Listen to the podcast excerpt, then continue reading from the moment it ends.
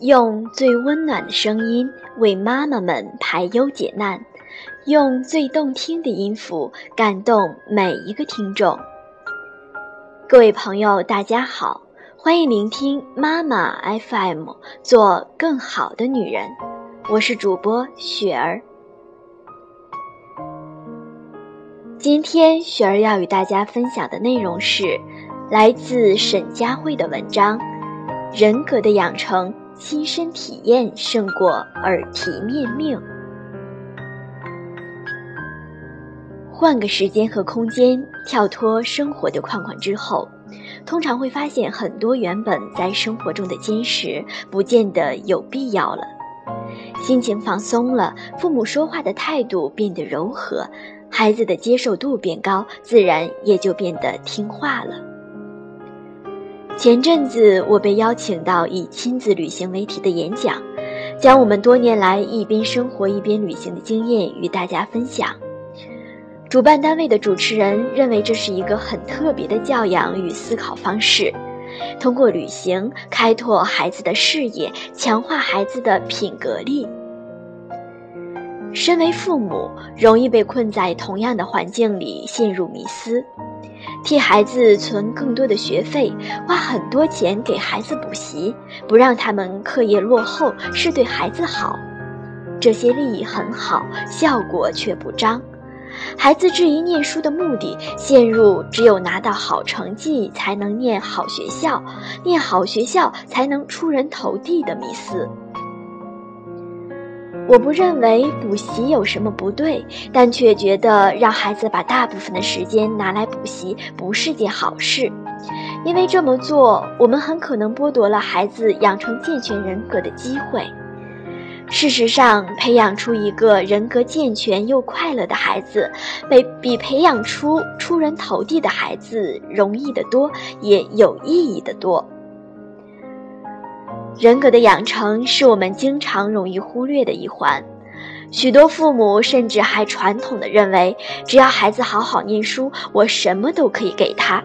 但是终日埋首书堆，只靠死记硬背，却无法体验教育，真的是孩子找到方向、拥有健全人格的唯一方式吗？为什么需要，而且可以靠所谓的旅行来教养品格呢？我们会不知不觉地处在一种生活的习惯与自然而然的当中，让一切该做的事公式化的生活占满我们，甚至是孩子的每个细胞，无法呼吸。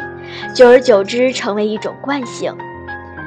当去做功课、去整理房间、去看书这样的字眼充斥在我们的生活中时，你觉不觉得自己越来越没有耐心？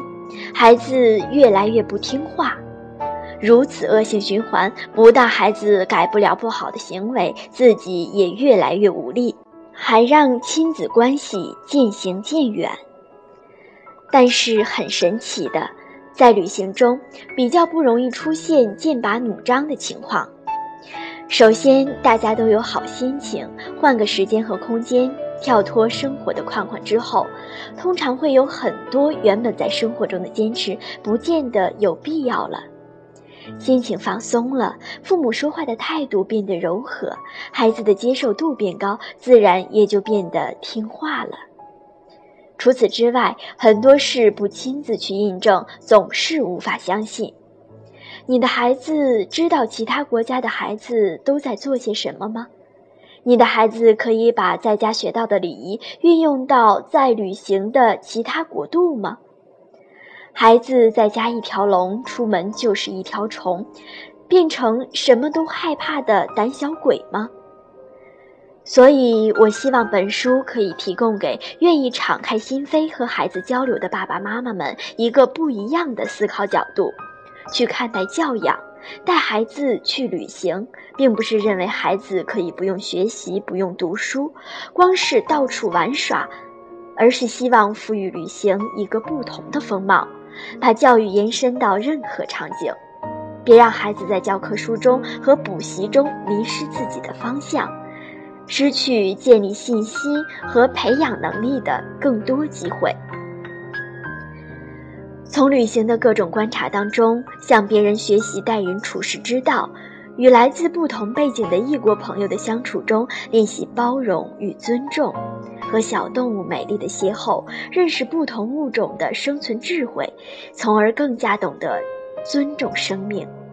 这一切无需扮演陪伴者的我们多言，孩子自然就能获得最真实的体验，并受到无形的影响。我希望通过旅行带给孩子有别于耳提面命的学习方式，为他营造情境，给他面对不同考验与人格养成的机会，好让他在这个世界上不但有能力照顾好自己，更有能力使身边的人活得好。妈妈 FM，感谢您的收听。如果您想成为更好的女人，可以微信搜索“妈妈 FM”，关注我们的栏目。